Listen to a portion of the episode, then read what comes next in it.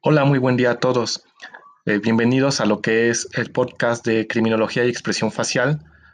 Este es el primer em, episodio en el cual vamos a estar trabajando y me interesaría saber qué temas son los que más les llaman la atención, aparte de los que voy a estar tocando, como en este caso el estudio de la criminología y el análisis de comportamiento, cómo es que se relaciona, que ya de por sí es importante poder tener en cuenta eh, que la criminología tiene como base eh, varias ciencias sociales que involucran al comportamiento, como lo es la psicología, la sociología, la antropología. Hay un ámbito biológico también y un neurológico. Es importante poder em, ir comprendiendo la base tan fuerte que llega a tener eh, la criminología en ese aspecto y también el hecho de que no toda la criminología está siendo em, empapada por lo que es el área jurídica. Es decir, eh, esta parte de áreas de comportamiento no están siendo tocadas como debería de hacerse o siendo investigadas como debería eh, en, el, lo que es México, Latinoamérica, no han tenido eh, tanto peso o relevancia como se esperaría principalmente por eh, investigadores, eh, escuelas, área académica, en donde ha entrado más, como comento, esta área jurídica. Y es importante eh, poder dar pie a nuevos trabajos, donde la psicología, que de por sí ya tiene una gran, un gran camino de apoyo para la criminología, necesita de más fuerza y una actualización de la información en la cual hemos estado eh, tratando de trabajar, los que nos dedicamos al análisis de comportamiento. Por ende, es importante eh, su comentario, ustedes como escuchas, saber qué es lo que definiría la criminología, qué tan importante es el análisis del comportamiento y qué tan importante el área jurídica y si eh, la criminología se puede manejar sin este, un área jurídica. Em, ahora que están surgiendo estos nuevos, eh, bueno, no son nuevos, porque de hecho desde los años 60 se han estado eh, poniendo o implementando, mejor dicho, en práctica, la manera en la cual puede intervenir el criminólogo en las escuelas, algo que ya se había dado, como comento, de los años 60, 70, Estados Unidos, Canadá, eh, Europa, gran parte de, este, Europa y Asia han estado implementándose estas ideas y es importante saber eh, qué tanto repercute para nosotros en México el estar implementando ideas que apenas estamos eh, viendo por encima.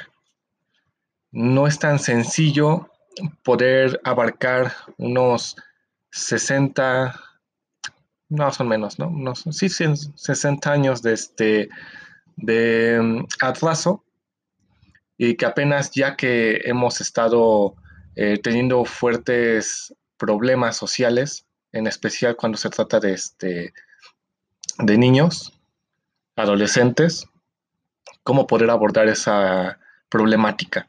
Em, por ahora, eh, gran parte de lo que vamos a tocar en este punto es el hecho de que la criminología no necesariamente depende del derecho, es un puente, sí, para poder este, determinar las conductas antisociales, eh, poder juzgar a una persona que comete un determinado este, delito, pero no todas las conductas antisociales están tipificadas por la ley, por ende se necesita de poder eh, prevenir de una manera oportuna, cosa que requiere de tiempo, dinero y mucha gente que quiera participar en este tipo de proyectos ahora que, como comentaba, el hecho de que haya más problemas en escuelas, eh, adolescentes o niños golpeando a los profesores o las balaceras que ha habido, no es tan sencillo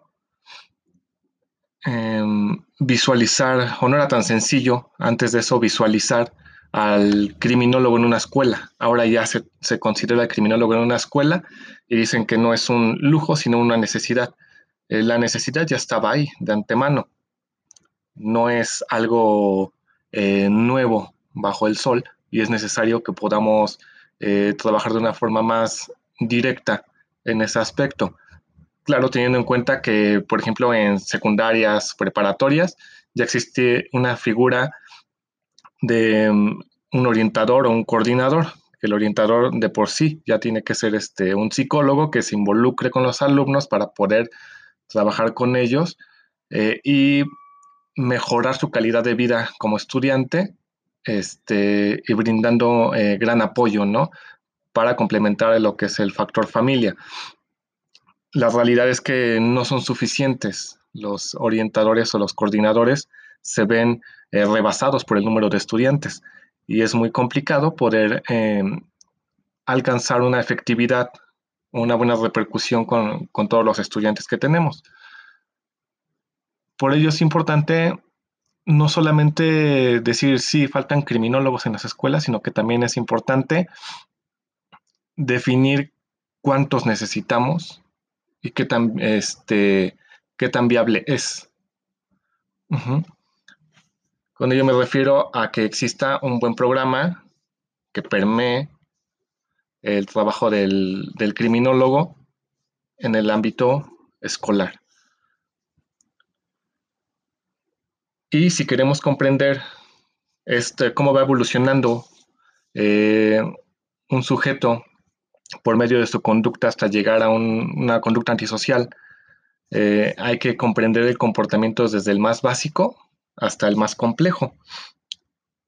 De esta forma, podemos este, entender cuáles son las variables de todo tipo de comportamientos. Existen millones de comportamientos y todos estos se van eh, fragmentando entre lo que es este, un comportamiento social, un comportamiento cultural, un comportamiento psicológico, un comportamiento este, fisiológico, un comportamiento de instinto, y hay que ir desglosando todos esos tipos de comportamientos para comprender y analizar bien a un sujeto. Entonces, eh, la criminología debería tener una mejor base, no solamente en lo que se refiere a la práctica, sino a lo académico. Porque en, lo académico eh, lo que este, se ha dejado ver es que no hay suficiente información que ayude a un estudiante a saber cómo analizar a, otra persona. Si estamos hablando de prevención de un comportamiento, no van a saber cuáles son los focos rojos. Y aunque tengamos una lista de focos rojos, eh, muchas veces no sabemos cómo interpretar ese comportamiento. Pues eso es importante, o al menos desde la perspectiva que manejo, el hecho de saber analizar, observar, comprender e interpretar los comportamientos de las personas. Esto pasa, este, o se ve mucho más cuando se habla de lo que es entrevista, interrogatorio, detección de mentiras pero no estaría de más que, por ejemplo, un profesor aprendiera a analizar el comportamiento o un orientador aprendiera a analizarlo con el fin de poder prevenir ciertas conductas de riesgo. Eso sería muy importante e interesante. Lo cual ayuda mucho a una red de, este, de prevención ya que tendríamos tanto a profesores como a los orientadores o los criminólogos que estarían entrando en esta área educativa para poder este, detectar y prevenir comportamientos eh, de alto riesgo, como ha pasado, bueno, apenas, ¿no? Que se dio la noticia del Colegio Cervantes, ya se había dado otros dos tiroteos anteriormente aquí en México. El, este, uno de los más sonados fue el de este, Monterrey, eh, igual el chico, ¿no? Hasta salió el video en redes sociales. El chico saca este, el arma, eh, dispara a, varios compañeros y a la maestra, ¿no? Se termina suicidando y forma parte también de un, este, una serie de comportamientos que se pudieron haber detectado en su momento, pero que no se prestó atención. Ya después de todo este problema o cúmulo de comportamientos, de conductas antisociales, eh, se trata de prevenir. La cuestión es si ya se diseñó como tal un programa que ayude, eh, haya criminólogos o no, porque tengamos en cuenta la psicología, este, sociología, antropología llevan más tiempo de carrera que la criminología y ello, estas ciencias han hecho criminología desde antes de que existiera la criminología como tal, este, sin necesidad de apoyarse en, la materia que nosotros manejamos. Cómo poder em, generar un buen programa adecuado no solamente al ámbito mexicano, sino a la región o estado en el cual se encuentra em, la persona. No es la misma, el mismo tipo de problemática si estamos en Ciudad de México, a si estamos en Sonora o si estamos en Sinaloa.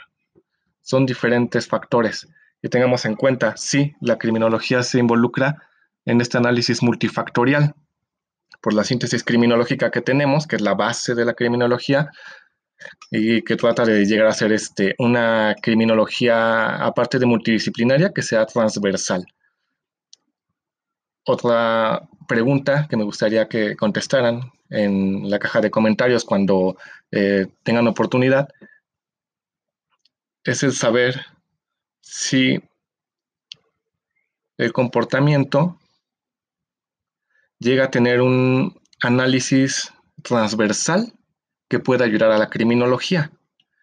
Si este análisis de comportamiento que involucra igual muchas ciencias en su haber, em, puede llegar a, ensamblar una nueva forma de trabajo con la criminología o si ya está dada. Porque nosotros cuando analizamos un comportamiento, debemos de tener en cuenta que ya hay una cultura de por medio, debemos de tener en cuenta que ya hay una personalidad, que puede haber un factor biológico, que puede haber un factor eh, neurológico y que en un mismo comportamiento se puede observar ese tipo de, ciencia. Podemos tener el conjunto de estas ciencias en un solo comportamiento. Hasta el tono en el que hablamos, la manera en que nos movemos, determina eh, o es el producto de lo que somos de este cúmulo de, factores. También saber si ustedes como profesionales si ocupan el comportamiento o el análisis conductual en su trabajo, cómo lo ocupan, si es multifactorial, si es fragmentado, o sea, si solamente ven una parte del, comportamiento, por ejemplo, el social, el, psicológico, o si tienen el conjunto y, llega un punto en el que nos perdemos, es lo que llega a suceder mucho. Eh, yo que he estado dando eh, clases eh, desde hace ya cinco años, me doy cuenta que son pocos los criminólogos que se involucran a estudiar el comportamiento humano porque piensan que no les sirve o piensan que ya lo aprendieron. Y los pocos criminólogos que he tenido oportunidad de, em, enseñarles y llegar a trabajar con ellos, em, no tenían idea de hasta dónde llegaba el análisis del comportamiento. No sabían qué tanto tenían que estudiar para comprender a fondo el por qué se daba un comportamiento determinado, el por qué una persona sonreía, el por qué una persona eh, se echaba para atrás al momento de, que le hicieran una pregunta. Entonces es importante poder saber de ustedes cuál es la forma en la que ocupan eh, el conocimiento sobre análisis de comportamiento o si de plano no lo ocupan, si no es necesario para ustedes. Ok. Por último, eh, y tomando en cuenta este, esta pregunta,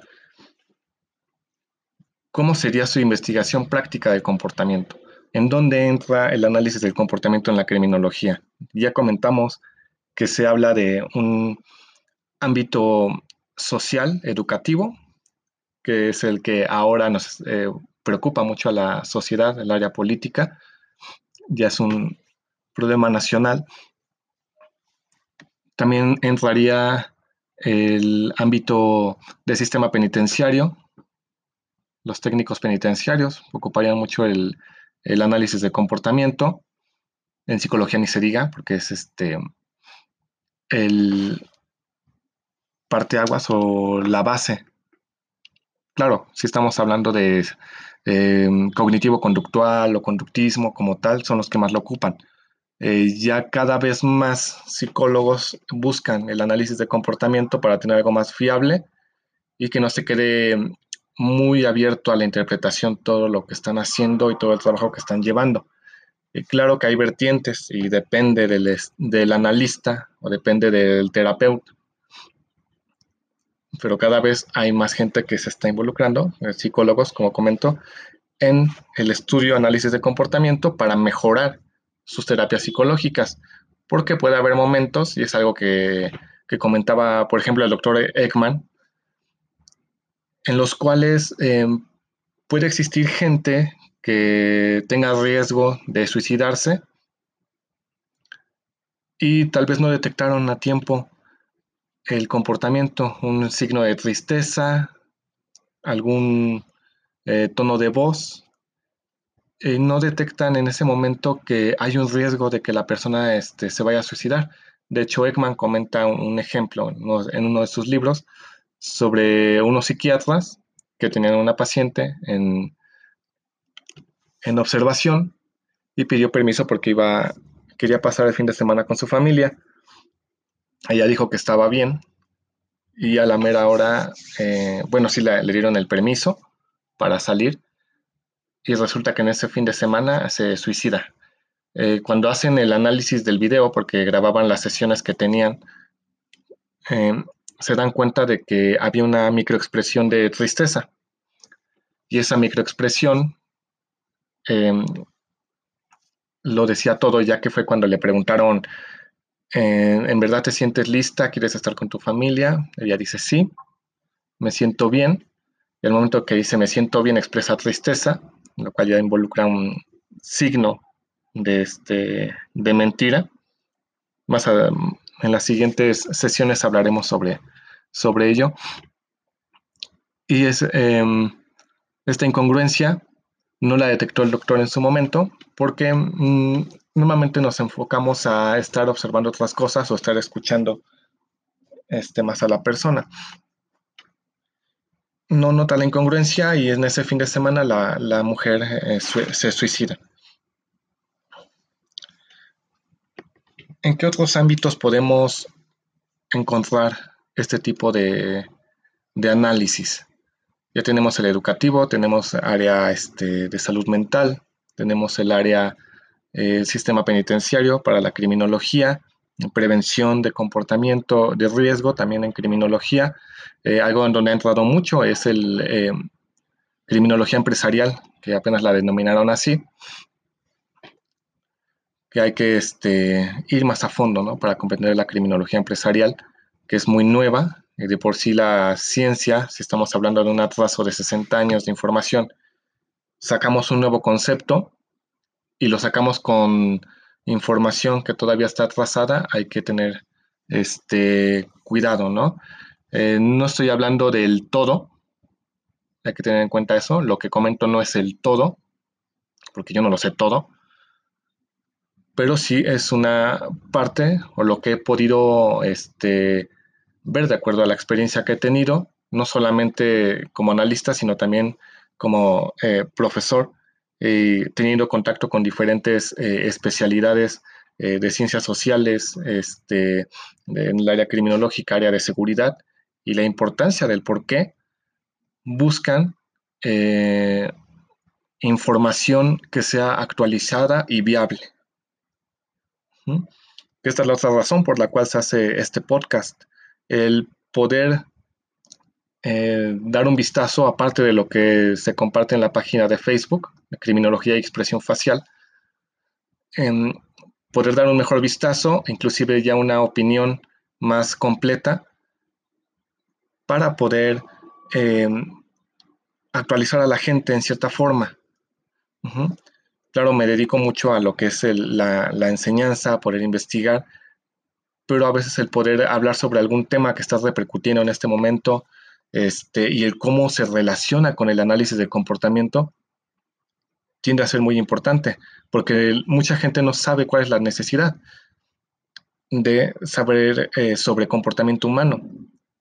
Y es lo que pasa con la criminología. Si nuestra base es estudiar al sujeto de manera multifactorial, y nos quedamos solamente con lo que se aprendió, por ejemplo, en la licenciatura, la maestría, no nos damos cuenta de que todavía hay un panorama más amplio para comprender el por qué una persona hace determinada cosa.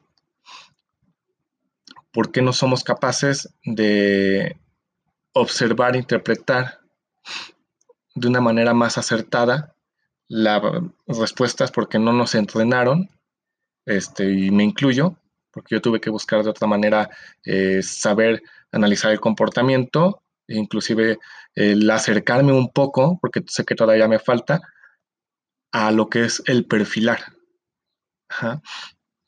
Entonces se necesita de un mayor trabajo, de un mayor interés de la criminología en lo que son estas ciencias de análisis de comportamiento y claro, con mucho cuidado porque puede haber eh, problemas sobre cuál es la información que estoy tomando para yo analizar comportamiento.